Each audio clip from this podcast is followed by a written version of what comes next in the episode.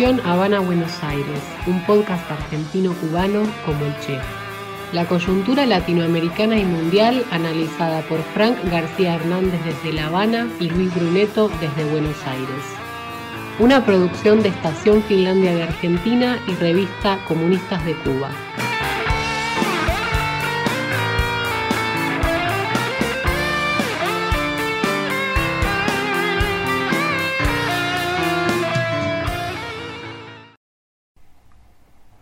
Bienvenidos oyentes de Estación Habana Buenos Aires a este podcast número 7 de Estación Habana Buenos Aires.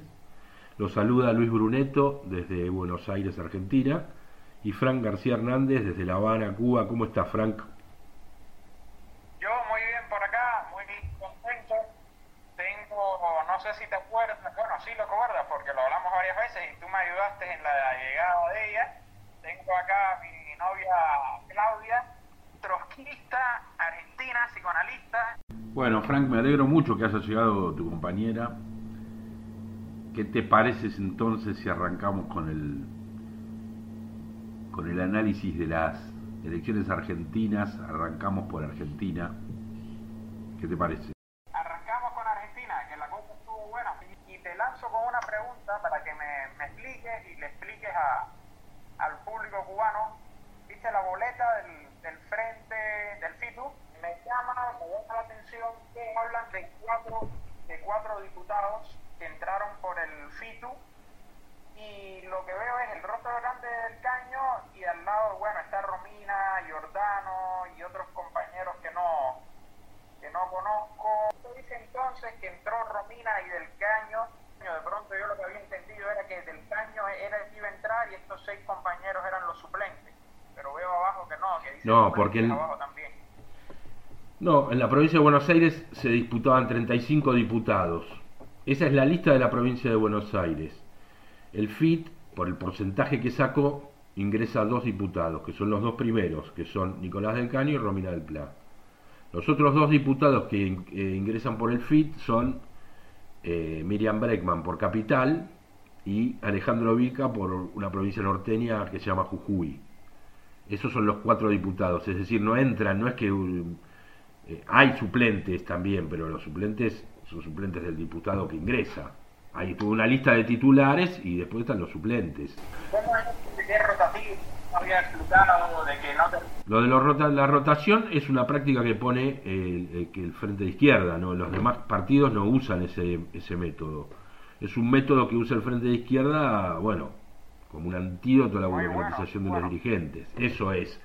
Pero acá las elecciones vayamos a, la cuestión general, ¿no? Más allá del FIT, que sí, después lo vamos a analizar, pero me parece que lo, lo, principal que quedó en claro es que la, confusión política en el régimen es gigantesca, digamos, ¿no? Acá alguien hablaba antes de las elecciones de que no iba a haber, creo que Manes lo decía, uno de los candidatos de Juntos por el Cambio en la provincia de Buenos Aires, eh, decía no va a haber ni vencedores ni vencidos, o Santilli, ahora no me acuerdo cuál de los dos, y efectivamente parece que no hubiera habido ni vencedores ni vencidos, es decir, o todos perdieron en cierto sentido, los, me refiero a los partidos del régimen, vienen perdiendo votos de a millones, en cierta medida se ha roto la polarización, es la primera vez, es la primera vez que los dos partidos sacan menos del 80%, y aparecieron por derecha y por izquierda, tanto el frente de izquierda como el las alternativas de ultraderecha en Capital y provincia de Buenos Aires, de Spert y de Miley en Capital, aparecieron como, bueno, como fuerzas que aprovecharon o, capitalizaron la, la despolarización, el proceso que se está dando de despolarización, ¿no es cierto? Eso es me parece que es uno de los elementos, uno de los elementos principales. Esa polarización es peronismo, entre los Claro, es una polarización histórica, se ha venido dando, a partir, en realidad se ha venido dando a partir de la emergencia del macrismo que logró nuclear una oposición alrededor de él y enfrentar al kirchnerismo, porque antes de la aparición del macrismo, aparición de la cual en gran medida es responsable el kirchnerismo, que eligió a Macri como enemigo y lo agrandó, digamos, para revestirse a sí mismo con un, el kirchnerismo con un barniz de izquierda, antes de la aparición del macrismo, eh, la oposición estaba desperdigada y por eso el kirchnerismo ganaba con facilidad. Entonces, a partir de la aparición del macrismo empieza a desarrollarse este fenómeno de polarización que no, no, se, no se había podido romper y que yo creo que es la primera vez que se ve una ruptura de ese proceso. Y por supuesto también hubo fenómenos como, sí, la, abstención fue muy alta, sobre todo en las pasos, fue, la votación fue del 67% en las pasos y llegó al 73%, es decir, subió, subió algunos puntos la participación electoral. De ese voto nuevo, digamos, o que no ha habido votar en las pasos, es de donde extrajo principalmente, eh, principalmente el Frente de Todos, por lo menos en provincia de Buenos Aires, donde se recuperó del 33% en las pasos al 38% y quedó apenas a un punto de juntos, recuperó votos el Frente de Todos, ganó votos Esper y ganó votos la izquierda. Esas son las tres fuerzas que capitalizaron mientras juntos se mantuvo, digamos, mantuvo su nivel respecto a las pasos. Casi más de dos millones de votos le sacó el macrismo al frente de todos. Ah, a nivel nacional es eso. Lo que pasa es que acá es muy importante, eh, es cuestión de la provincia de Buenos Aires. Pero sí, en realidad eh, a nivel nacional el resultado fue 40-33%. Fue una gran diferencia y efectivamente fue una derrota del peronismo que en ese sentido es una derrota histórica, ¿no es cierto? Sí, no hay duda de eso. Es más, hubo algunas perlitas, si querés, bastante interesantes. Mansur, el jefe de gabinete, llamado a salvar al gobierno nacional después de la paso, de la catástrofe de las paso, perdió votos entre las paso y las generales en Tucumán.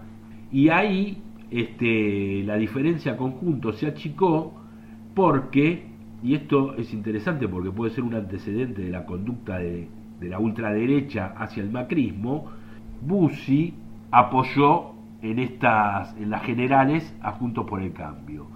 Bussi es el hijo del general Bussi, ex gobernador de Tucumán y uno de los jefes del operativo Independencia que masacró a la compañía del Monte del ERP, condenado por genocida, Bussi, después de ser gobernador, y del que fue asesor, nada menos, cuando, cuando Bussi era legislador, del que fue asesor, ¿sabes quién? Javier Milei. Es decir, que lo que se rumorea es que ese acuerdo que hubo en Tucumán sería el primer paso para un acuerdo entre sectores, por lo menos del ala más derechista de Cambiemos, y, y el sector de Milei, que como sabemos por el otro lado anda pregonando que no forma parte de la casta política, denuncia la casta política, etcétera, etcétera, pero como ves por el otro lado termina seguramente pactando, está jugando a la ruptura del, del, espacio de Cambiemos, de un sector de derecha del espacio de Cambiemos, para, para negociar con ese espacio. En ese espacio estaría Macri, Bullrich, es decir, el ala más derechista de Cambiemos. A eso está jugando, evidentemente, Milley, lo cual lo, lo coloca muy lejos de, de este supuesto planteo antisistema del que, del que tanto hace gala. Bueno, ese es el resumen de las fuerzas del régimen, te diría yo. tengo dos preguntas. Dale. Oía que hay como un cierre a la interna de la derecha, había como unas fricciones evidentes en la historia entre Per y Ley. ¿Esto es cierto?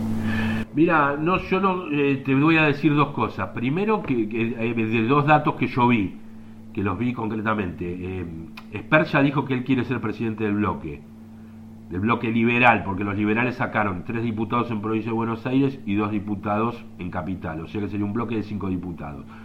Lo escuché decir, yo voy a ser presidente del bloque porque yo tengo tres diputados. Y también lo escuché decir que no, él no está de acuerdo con la idea de cerrar el Banco Central, que es uno de los caballito de batalla irracionales de, de ley que lo escuché a Esper decir, no, en el mundo hay tres países que no tienen banco central, de 193 países hay tres que no tienen banco central, este, no, es una idea que tenga mucha lógica cerrar el banco central, pero evidentemente hay fricciones entre ellos porque, claro, son fuerzas carreristas, tanto a ley como a Esper les interesa ser presidente, digamos, o hacer carrera política, no les interesa, no se van a sacrificar por un proyecto. Es evidente que van a, a jugar las, ambiciones personales, además de todos los negocios que circulan alrededor, ¿no es cierto? Todavía queda sin aclarar la financiación que, que tuvo Esper en el 2019, en la que estaría incluido, nosotros sacamos en Estación Finlandia una nota sobre la financiación de, la campaña de Milei en el 2019, en la que estaría involucrado un narco detenido a pedido de la justicia, de la justicia norteamericana. Son muchos los elementos que van a jugar ahí en, ese sector de ultraderecha, me parece a mí, para empiojar las cosas y para que esto que ahora refulge, viste, poco tiempo se pueda se convierta probablemente en un aquelarre. Veremos de todas maneras, porque también es verdad que hay un sector social que es proclive a seguir a figuras como esa. Pero sí, ya empieza a parecer que hubiera fricciones entre ellos. Y la eh, de, como un quiebre a la interna entre Patricia Bullrich y la reta. Esto como que por qué sería? Primero porque Bullrich y Macri jugarían a la, a la candidatura presidencial y en ese caso se tendrían como oponente a la reta dentro de Juntos por el Cambio. Y entonces la reta hoy por hoy es el que hegemoniza en Juntos por el Cambio, sería el candidato natural, pero tiene una posición relativamente más moderada, más dialoguista, aceptaría el diálogo al que llamó Alberto Fernández. Evidentemente Bullrich y Macri piensan que tensionando el, el espacio hacia la derecha se van a ver favorecidos. Por eso coquetean con Milei, digamos, y Milei coquetea con ellos.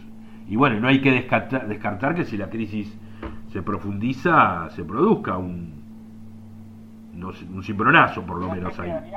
Eh, perdón, ayer hubo un acto que llamó el gobierno para festejar la victoria, que bueno, acá se ha destacado que era un acto bastante paradójico porque no se sabe dónde está la victoria.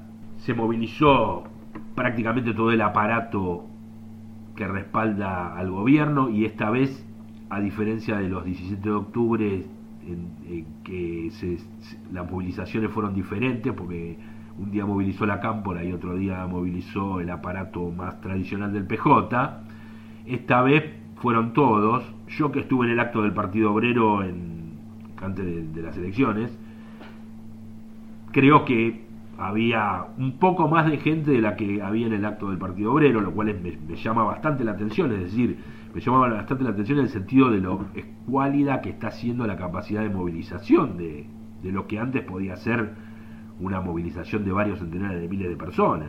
La movilización del Partido Obrero fue de alrededor de 35.000 personas y yo creo que acá hubo 50 o 55. Pero estamos hablando de, por un lado, una fuerza política única, si querés, ni siquiera, porque ni siquiera fue un acto del FIT en su totalidad, ese fue un acto de, del Partido Obrero. Y, por el otro lado tenés la participación de un acto organizado por todo el aparato peronista, e incluyendo, bueno, los movimientos piqueteros, como el movimiento Evita, la corriente clasista y combativa, que es, y, bueno, la cámpora y, los grupos este, peronistas más lo que podríamos llamar la izquierda peronista. Todo eso junto yo creo que sumó entre 55, 50 y 55 mil personas y hace tres semanas el PO movilizó 35 mil. Por supuesto, por un lado eso significa una muestra de la gran capacidad de movilización relativa que hoy tiene, por ejemplo, el Partido Obrero, pero también por el otro lado es una muestra esta otra movilización de cómo ha caído la capacidad de movilización me, olvido de la CGT participó ayer, participaron por lo menos un sector importante de la, CGT y aún así la movilización fue relativamente escasa. Bueno, en esa movilización el, el, gobierno hizo un llamado al diálogo en el, del que excluyó a Milei. Creo yo que lo hace justamente porque Alberto se da cuenta de que le sirve para dar un mensaje hacia adentro de, cierto planteo progresista, pero cuando fueron la, fue la campaña electoral no discutieron con Milei, porque Milei le sacaba votos a Junto por el Cambio, del mismo modo que no discutieron en provincia de Buenos Aires con Esper, porque Esper le sacaba votos a Junto por el Cambio. El único, la única fuerza que eligió como adversario directo a Esper y a Milei fue el Frente de Izquierda. Las demás fuerzas los dejaron pasar y Esper y Milei tampoco eligieron, eligieron justamente a Junto por el Cambio y al kirchnerismo porque sabían que eran a los que les podían sacar votos. Se ve cada vez más sólido el quiebre entre Alberto Fernández y Cristina. ¿Tienes alguna un hecho reciente que, que hable de ese quiebre? Mira, lo que dicen y las fuentes que yo tengo hablan al contrario de que Cristina se va a llamar a silencio. De hecho, ayer fue la cámpora. Ya te digo, cuando fue lo del 17 de octubre hubo una movilización de la cámpora y otra movilización del albertismo, digamos. Fue por separado la movilización. Esta vez fue. Yo no veo que tenga margen Cristina. Yo creo que lo que dicen es que va se va a callar la boca. ¿Cuánto va a poder durar eso? No lo sé, porque en realidad lo que me parece a mí es que se vienen dos años de, donde el protagonismo de la situación va a estar en la calle, porque el gobierno va a tener que eh, llevar adelante un ajuste feroz, feroz, ya sea en su versión moderada con, digamos, si, queda Guzmán, porque eh, el mantenimiento de Guzmán o no está ligado a su reemplazo por un ministro más a la derecha de Guzmán, no por un ministro más a la izquierda. Es decir, está ligado a la propia interna del fondo, donde un sector, el sector más keynesiano, sostiene o estaría de acuerdo en sostener a Guzmán, y el sector más ortodoxo, más expert, digamos, o más miley del fondo, prefiere que vuelen a Guzmán y venga un ministro más derechista.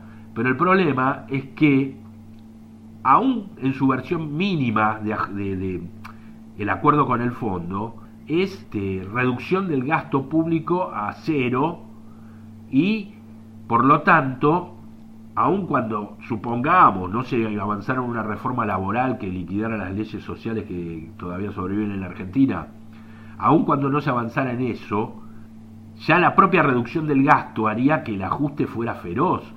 Yo te pongo un ejemplo. El gobierno cuando pierde las PASO sale a decir que va a dar 6 mil pesos para los jubilados de un en un bono y va a, dar un IFE, que fue el IFE fue la asistencia que se dio el año del 2020 para la, para la gente en la pandemia, que no, no podía trabajar. Después no lo hizo.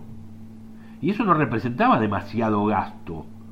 ¿Y por qué no lo hizo? porque está cuidando Guzmán hasta el último centavo para que el, el, déficit, el déficit sea lo menos posible y poder negociar con esa carta con el fondo. Vos fijate que Cristina le reclamaba en su carta, la carta que hizo explotar todo, le reclamaba a Guzmán que el déficit iba a ser del 3% cuando en el presupuesto estaba autorizado un déficit del 4,5%. Bueno, el déficit va a ser del 3%, o sea, Guzmán no soltó un peso. Y entonces, Cristina, ¿qué va a hacer? Ahí ya, lo hemos hablado, lo hemos hablado en nuestras conversaciones privadas. Cristina, para tener un margen hacia la izquierda, tendría que romper con el fondo, aceptar una ruptura con el fondo y, denunciar el capitalismo. Eso Cristina no lo va a hacer, no va a ocurrir eso. Entonces a mí me parece que Cristina es en cierto sentido una de las grandes perdedoras de esta situación, pero, pero no tanto por la elección, sino porque cómo la elección expresa el proceso social que se está dando. Porque lo que acaban desapareciendo son las salidas intermedias, digamos. Y Cristina es una salida intermedia, aparece como muy radical, etcétera, etcétera, en un determinado contexto, pero cuando el proceso la Argentina llega a una situación casi de quiebra, que estamos al borde de la quiebra, y la Argentina ya tuvo varias quiebras, en esas condiciones, los que están en el medio, digamos, se fuman políticamente. Por eso es que de alguna manera, bueno, ya lo hemos hablado, ¿no? Crece por un lado la ultraderecha y crece la izquierda por el otro lado, ¿no es cierto? Santoro me estaba entrevistando el otro día a Santoro decía eh, una, nosotros no vamos a pagar al fondo así como así, por eso llevamos dos años negociando para la mejor propuesta. Y, bueno, ¿eso qué te parece? Van a pagar y romper con el FMI exigiría eh, movilizar a la población trabajadora, que es algo que ellos no quieren hacer porque ellos son representantes de una fracción de la burguesía argentina. Por ahí pasa la cuestión. Entonces es imposible que ellos rompan con el FMI. Y lo que decía Santoro ese día era que era una locura, porque no da la correlación de fuerzas este, romper con el FMI. Bueno, porque Santoro no, no, está dispuesto a luchar, pero la, digamos, las consecuencias del, eh, de, la dependencia del sometimiento del país al Fondo Monetario y, a, principales naciones imperialistas, el pueblo trabajador la sufre todos los días y la sufre justamente en, gran medida por el efecto que tiene la deuda externa como mecanismo de sometimiento. Entonces es absolutamente, el razonamiento es absolutamente falso. Y esto de que no van a pagar la deuda con el hambre del pueblo, lo dicen todos, lo dicen todos. Y después terminan pagando la deuda con el hambre del pueblo, porque no hay otra manera de pagar la deuda que no sea con el hambre del pueblo. Porque la deuda además es un mecanismo de usura, no, no, no es real la deuda. Eh, la deuda actual de Macri, primero que eh, es hasta cuestionable jurídicamente y el gobierno no hizo nada por, por ejemplo, ni siquiera por poner sobre la mesa ese cuestionamiento jurídico en la negociación con el FMI y decirle, mirá, acá vos le prestaste un tipo sabiendo que no te iba a poder pagar, le prestaste porque quería que gane las elecciones. El gobierno no hizo eso. Y tampoco la deuda anterior, que el kirchnerismo legalizó con sus canjes, la deuda de la dictadura. La deuda de la dictadura es una transferencia de deuda privada a la población trabajadora hecha por el Banco Central en, el último gobierno de la dictadura en el 82. Que nos encajaron la deuda que, se, que, se habían, que habían tomado las grandes empresas privadas argentinas a través de un mecanismo de seguro de cambio, se la enchufaron a la población. Y, y eso se fue después trasladando y metamorfoseando en una deuda que la Argentina ya, si, si vos te pones a pensar, la pagó 9 millones de veces. Entonces no, no es este cierto el, el, argumento de que es imposible no pagar la deuda. No, pagar, en todo caso, pagar la deuda nos llevó a esta situación. Y en ese sentido, eso es lo último que quería plantear, ¿no? A mí me parece que lo más importante de la elección del Frente de Izquierda es no tanto la cantidad como la calidad. Eso es clave. ¿Por qué? Porque vos fijate que Expert pegó un salto electoral en las últimas dos semanas porque se produjo un, asesinato en Ramos Mejía, que es una localidad dentro del partido de La Matanza. Bueno, y ese es un tema que la derecha siempre agita, tema de la inseguridad, etcétera, etcétera, y Esper salió con un discurso ultraderechista de que a los delincuentes había que dejarlos como un queso gruyere. Y yo creo que pegó un salto electoral con eso.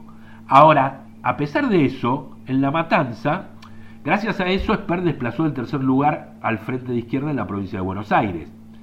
Pero a pesar de, pero lo desplazó en la provincia de Buenos Aires, pero en la tercera sección electoral, donde está La Matanza, y en La Matanza, y en todos los distritos de la tercera sección electoral, que es el distrito, el distrito más proletario del Gran Buenos Aires, más obrero del Gran Buenos Aires, ahí el Frente de Izquierda conservó el tercer lugar, incluso en La Matanza, donde hizo una elección excelente y consagró dos concejales.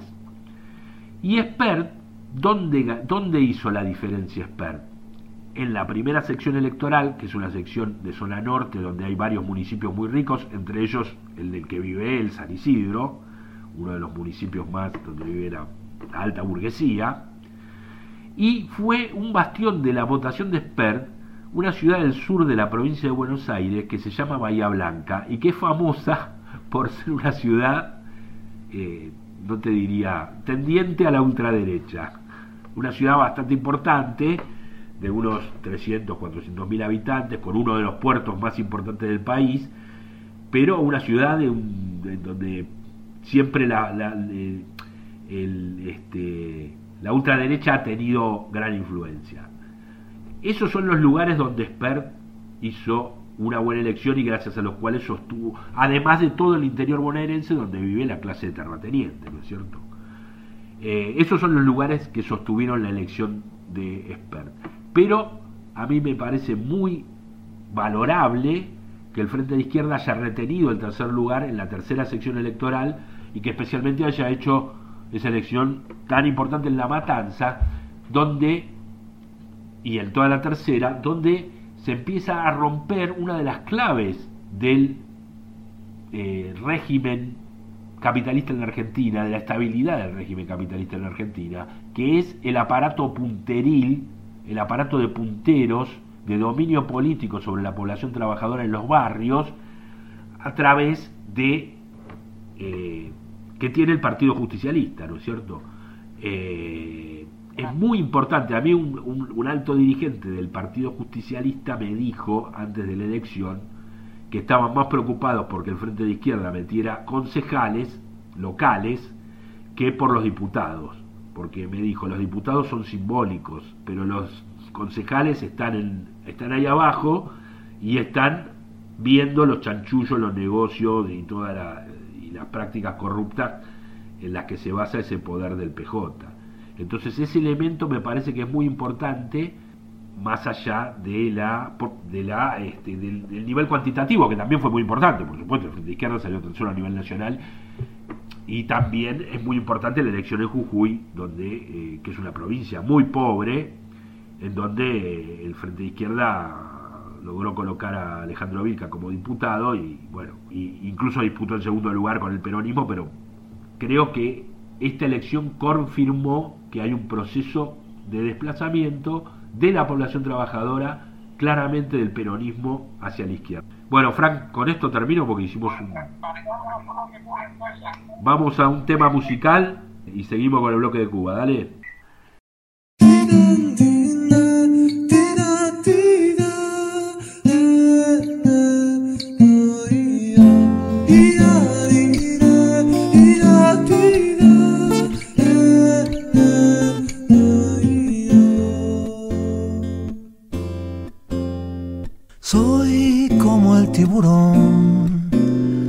Solo en la profundidad.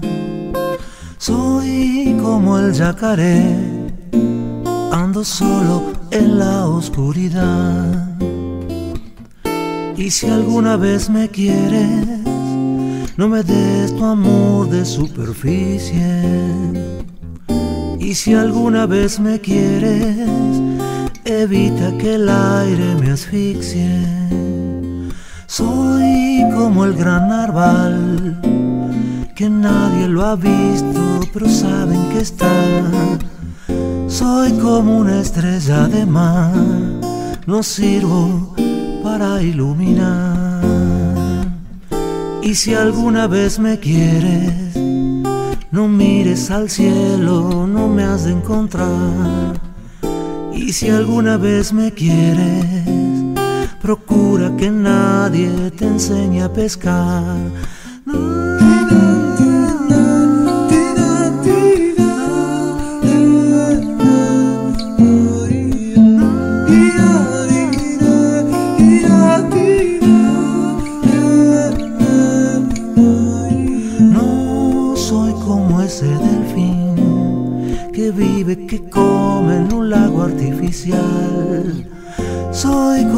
Calamar, la tinta me sirve para despistar.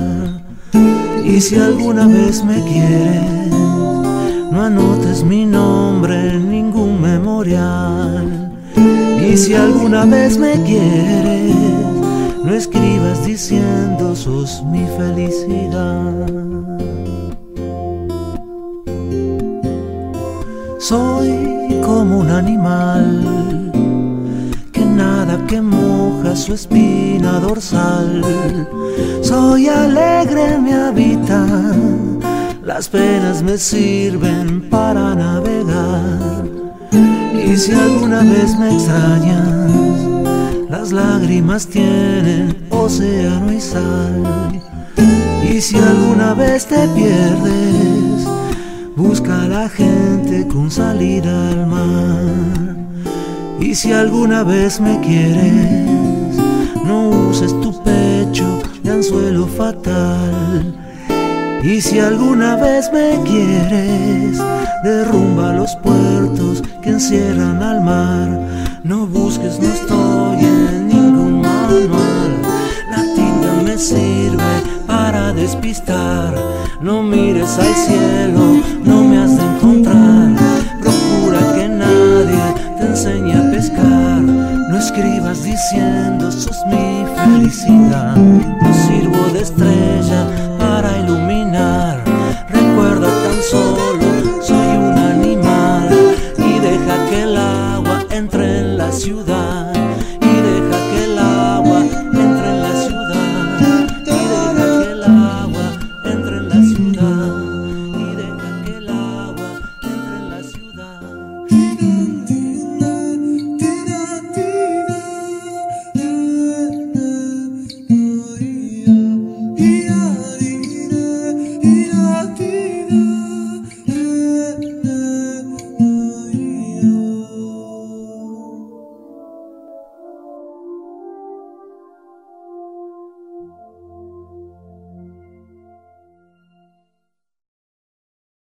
Bueno, volvemos con este segundo bloque del podcast Estación Habana Buenos Aires, este episodio 7. Volvemos entonces a analizar la cuestión, la situación cubana en este caso, marcada por los hechos del 15 de noviembre, Frank.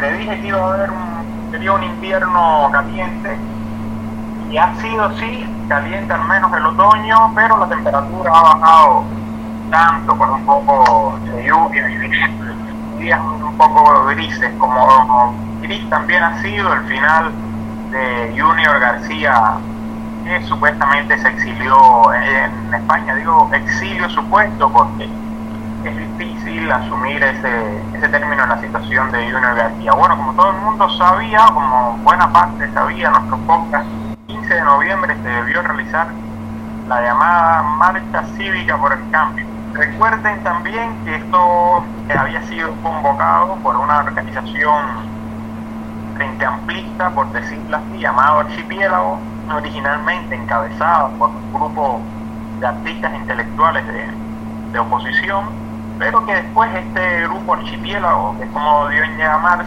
eh, empezó a recibir apoyo de grupos anticomunistas, de la contrarrevolución cubana, tanto interna como del exilio, por decirle así, de la, de la contrarrevolución alojada en Miami, y fue tomando un carácter más de, de centro derecha, lo cual provocó que la izquierda crítica, de manera conjunta, pública o no públicamente le retirara su apoyo, simple y llanamente decidieran no marchar, pero le dieran el apoyo a, a sus derechos. Exigíamos el derecho a, que ellos marchasen. Mayoritariamente era la, la, la respuesta nuestra, pero decíamos que no íbamos a marchar con ellos.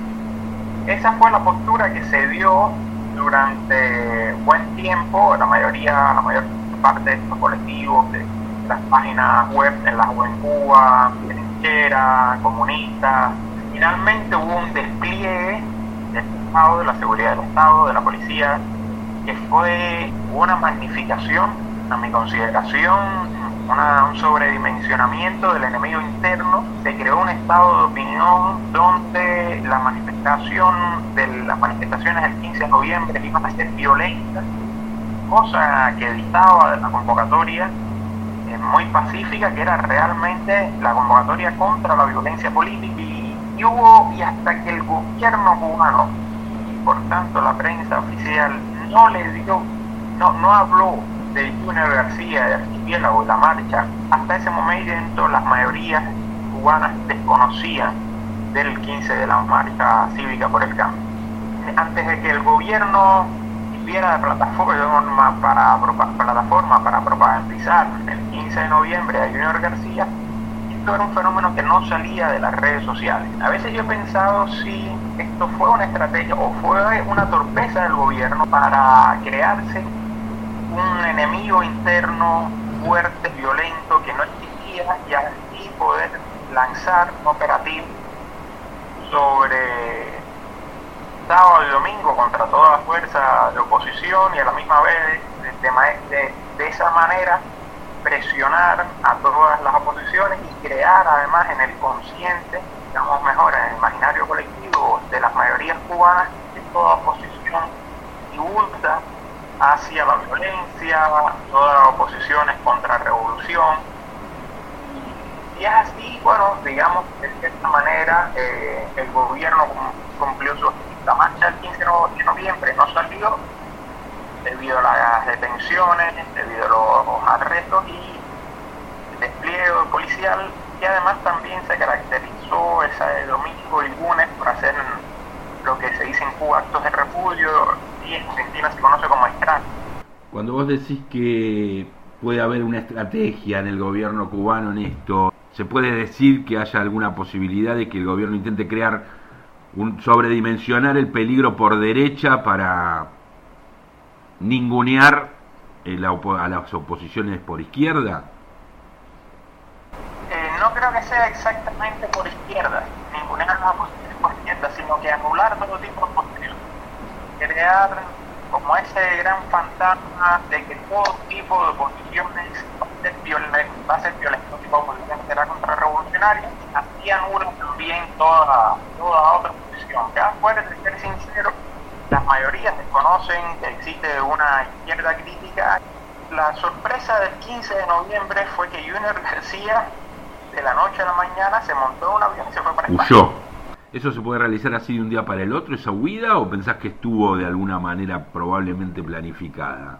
No, no, no, no, evidentemente esa huida estuvo planificada. Junior García ni de lejos menú sabía perfectamente de una marcha que estaba llamando al cambio de régimen, como dicen ellos, a la caída de la dictadura, iba a tener esta reacción por parte del gobierno cubano que no está acostumbrado a manifestaciones y posiciones.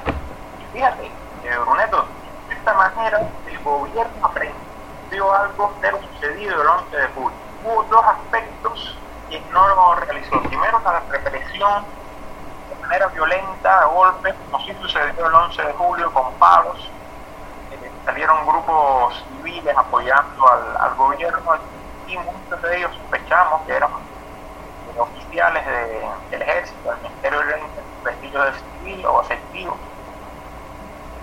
que estaban armados con palos y tenían toda la para golpear y además la, la, costumbre de tumbar el Internet, la continua costumbre de tumbar el Internet.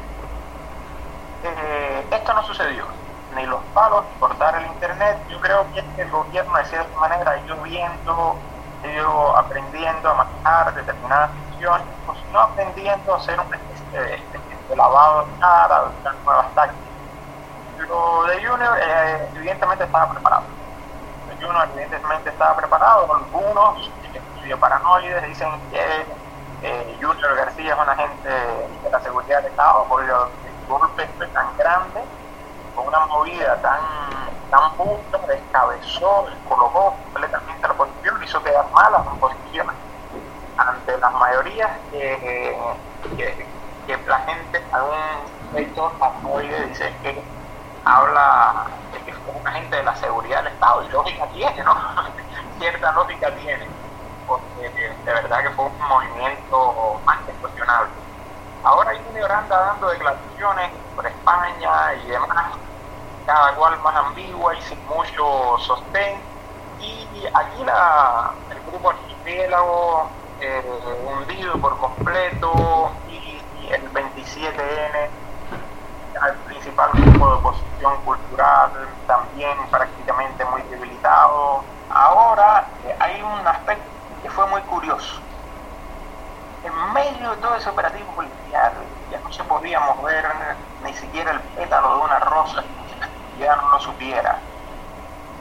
Se realizó una acampada en el parque central de unos una media centena de jóvenes dieron en llamarse los pañuelos rojos. Parecía muy espontáneo, muy sentados todos reclamando, defendiendo al gobierno contra la marcha del señor García y evidentemente eso tuvo que estar preparado por el gobierno porque grupo de jóvenes, muchos de provincia, no podían llegar a, Habana y sentarse así, montar una tienda de campaña, tiendas de campañas en el parque. La supuesta espontaneidad de esta actividad fue terminantemente ya eh, disuelta, por decir así, esta espontaneidad cuando aparece el presidente Miguel Díaz Bermúdez con la primera dama, término que se está utilizando, que está en boga ahora en Cuba y se sentó con estos eh, jóvenes llamados los papelos rojos, con con ellos, habló con ellos, fue un trovador, cantó unas canciones, todo de manera eh, fraternal, juvenil, casi adolescente, y como que con aquellos pañuelos rojos, hitos de verde olivo, algunos. Y, y entonces, cuando se termina la actividad, eh, uno de ellos dijo una serie de consignas terminó diciendo abajo la burocracia. este personaje eh, no tiene la menor idea de lo que dijo. Cuando dijo abajo la burocracia, evidentemente se estaba refiriendo abajo el burocratismo. Burocracia, cuando se dice abajo la burocracia, estamos diciendo abajo el gobierno, porque la burocracia es esto, los gobernantes, los ministros, viceministros, dirigentes, la burocracia del partido, la dirección del partido. Y este muchacho, eh, curiosamente, sociólogo y evidentemente no, no sabía nada de lo, que estaba diciendo, lanza aquella consigna. No fue un síntoma de descontento, ¿no? ¿No? Del, del muchacho, vos lo conoces bien. No, no, no, no, no, no, no, para nada, para nada, ningún descontento. Nada más hay que entrar en el perfil de Facebook, el pañuelo rojo, que se llama así, y vas a ver que son unos discursos constantemente eh, oficiales que se limitan únicamente abajo todo lo que es imperialista, abajo el imperialismo, abajo todo lo que es imperialista, abajo el imperialismo. Yo estoy de acuerdo completamente, digo, quiero esas consignas, pero ahí no hay una crítica. Ahí no hay una crítica. Eh, y esto evidentemente habla de una persona descolocada que lo conoce perfectamente, se trata de una especie de guiño y habla totalmente de una ignorancia eh, supina. La, la política que está siguiendo el gobierno ante el 11 de julio, que siguió el 27 de noviembre, ahora el 15, es una política de reacción. Reaccionan ante determinados hechos políticos que suscitan crisis políticas nacionales. No, no hay propuesta, sino reacción ante esos determinados sucesos, los cuales sus motivos, lo que genera estas crisis, se quedan igual quedan igual. Lo que generó la crisis el 27 de noviembre, eran intelectuales, estudiantes universitarios pidiendo el levantamiento de la censura, esencialmente está igual o, incluso peor. Eh, la cuestión de la censura. Y el 11 de julio, las manifestaciones del 11 de julio, lo que generó la, las manifestaciones del 11 de julio, la condición, la, la, crisis económica se encuentra igual. Ojo que pudiera hacer el gobierno es eh, reducir la tienda, las tiendas en moneda libremente convertible, no lo ha hecho. Continúan los precios del transporte público altos, continúan altos los precios de la tarifa de la electricidad, continúan altos los precios de la tarifa del gas. vemos una popularidad creciente eh, del presidente y un de la legitimidad política, aunque siempre hay que tener en cuenta que las mayorías siguen apoyando al gobierno y al Partido Comunista heredero de todo este imaginario colectivo de la revolución, de Fidel, de un discurso socialista. Ahora, que todo esto de los pañuelos rojos sucedió de manera espontánea y sí sé que buena parte de los organizadores hicieron de manera espontánea, al menos los que viven en el centro del país. Y la pregunta que me queda es, ¿qué sucederá ya que los pañuelos rojos tomaron el Parque Central en medio de uno de los operativos más grandes de la seguridad del Estado? ¿Qué sucederá entonces si la izquierda crítica sale a matar? Eh, incluso pidiendo permiso o se, se sienta en el Parque Central se sienta en algún que otro paseo y alguien lanza un discurso diciendo verdaderamente abajo la burocracia restauracionista capitalista, abajo la burguesía, abajo la contrarrevolución. Eh, ¿Qué sucederá? Es que van a ser reprimidos, o también el presidente va a ir a hablar con ellos, sentarse, conversar, tomarse fotos, si la prensa nacional le va a dar cobertura, ni siquiera ya positiva como lo hizo, sino al menos diciendo los sucesos, o si será reprimida y estos mismos cuerpos de los pañuelos rojos irán a hacerle una, un acto de repudio a la izquierda política. ¿Vos creés que la reacción en ese caso sería una reacción represiva? Puede que sea. Yo creo que inmediatamente generaría conciertos parte de las autoridades y después vendría el descrédito, una campaña más de descrédito, el intento de desacreditar a, quienes convocan, de desacreditar a quienes están presentes, a las figuras públicas que están presentes. Pero a lo mejor esa manifestación de la izquierda crítica generaría un espacio de debate, de diálogo con el gobierno, con sectores socialistas críticos, eh, que propondrían un programa socialista alternativo que estuviera centrado en las mayorías, en la de la clase trabajadora, eh, aunque sea eh, estas demandas básicas, incluso reformistas, pero urgentes para la clase trabajadora cubana. Pareciera que esta crisis de la derecha, que se produjo con el fiasco, si querés, del 15 de noviembre y la huida de Junior García, deja un margen para justamente que se desarrolle una oposición desde la izquierda crítica, ¿no? Bueno, y una propuesta desde la izquierda crítica eh, monopolítica, capitalista, o al menos que reconduzca el, el malestar popular eh, hacia una línea, hacia una vertiente socialista.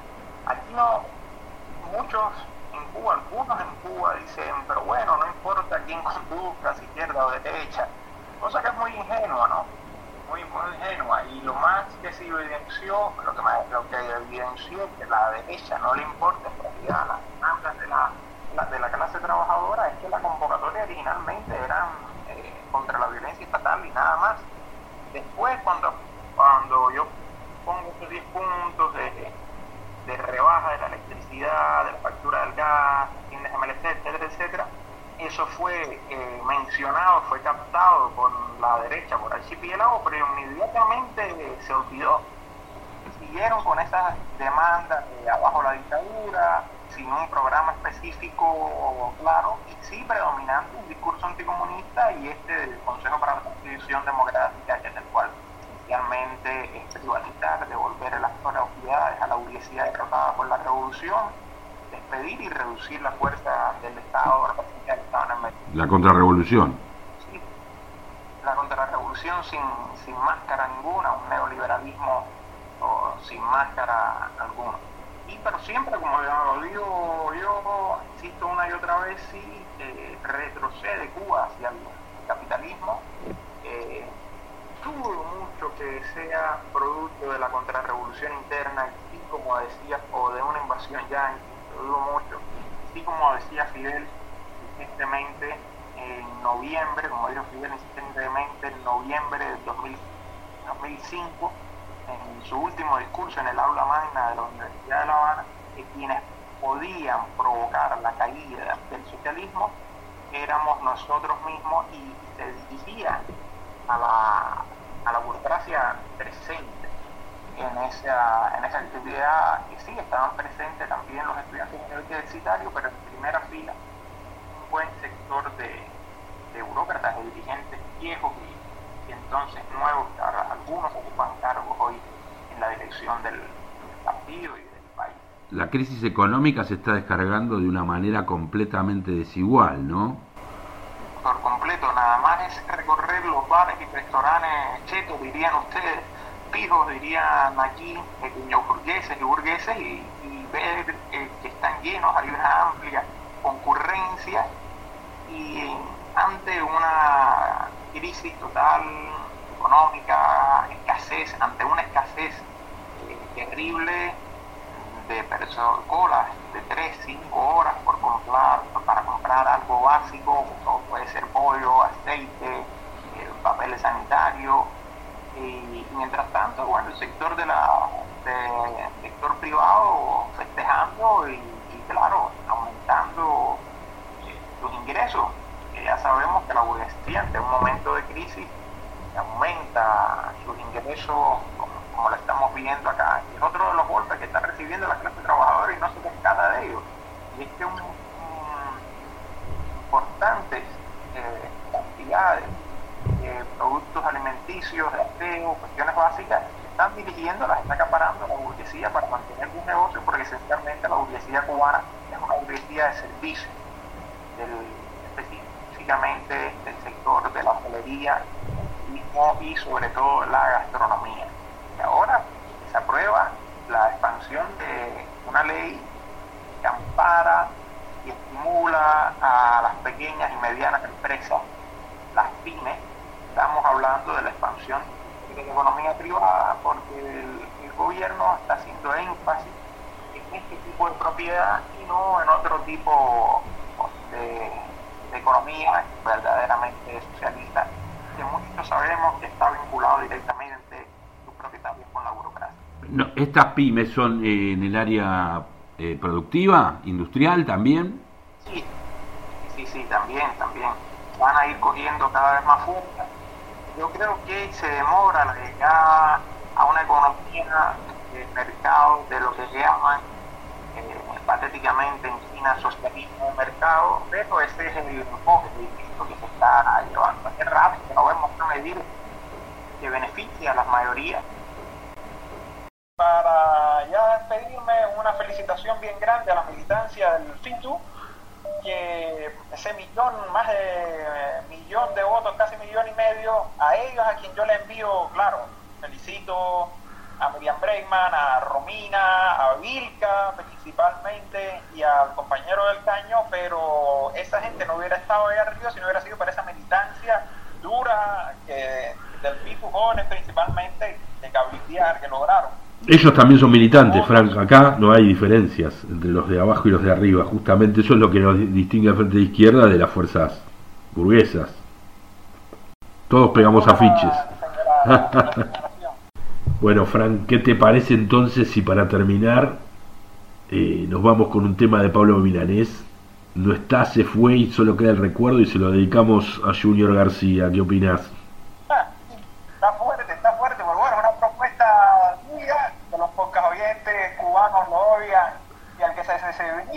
se civilizó, pero bueno, sabemos que, nosotros tenemos un, humor eh, fuerte los cubanos y ustedes precisamente bastante cínicos a veces, así ¿Qué va a ser? No, cínico, no, irónico sería el, que se, el que se fugó fue el muchacho. el que... Y, bueno, el que le duele, que le duela, ¿no? no la militancia archipiélago que se quedó acá, como diríamos los cubanos, comiéndose el cable. Se fue se fue y no se llevó mis besos.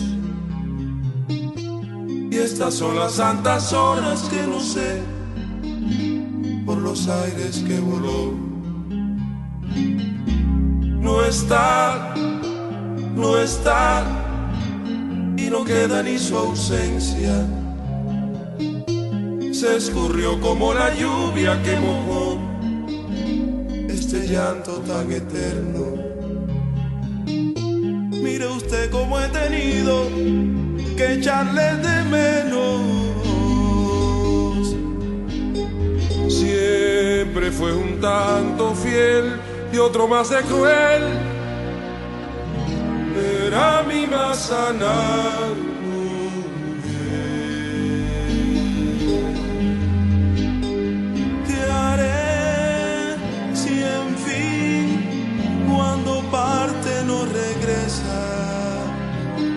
seguiré amándola así sin recordar cómo ayer volar. No está, se fue sin abrigar despedidas. Y la palabra volver ya se esfumó, cual si fuera esta canción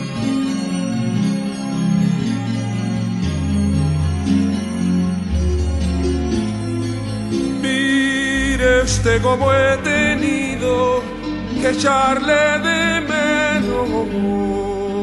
Siempre fue un tanto fiel y otro más de cruel. Era mi más sana mujer.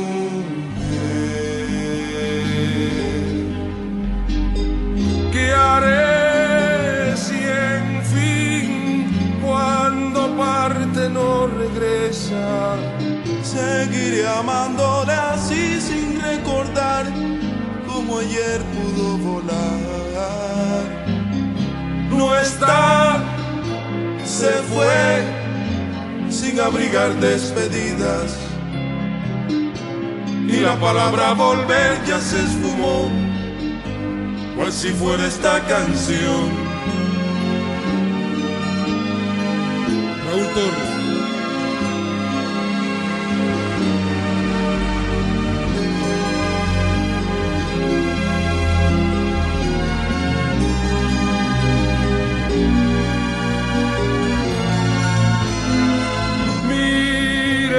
Como he tenido echarle de menos. Siempre fue un tanto fiel y otro más de cruel. Era mi más sanar.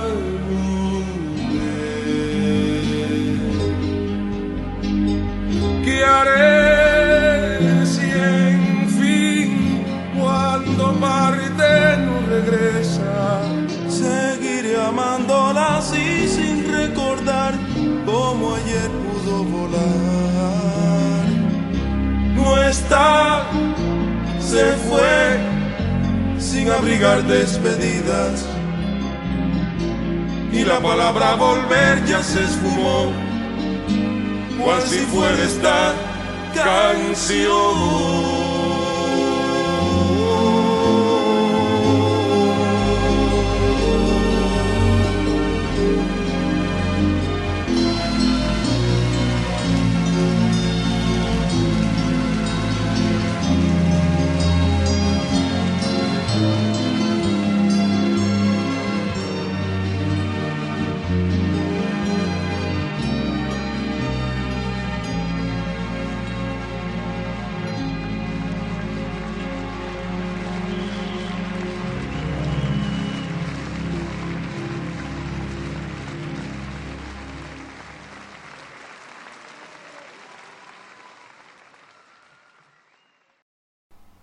Nos vemos en el podcast número 8.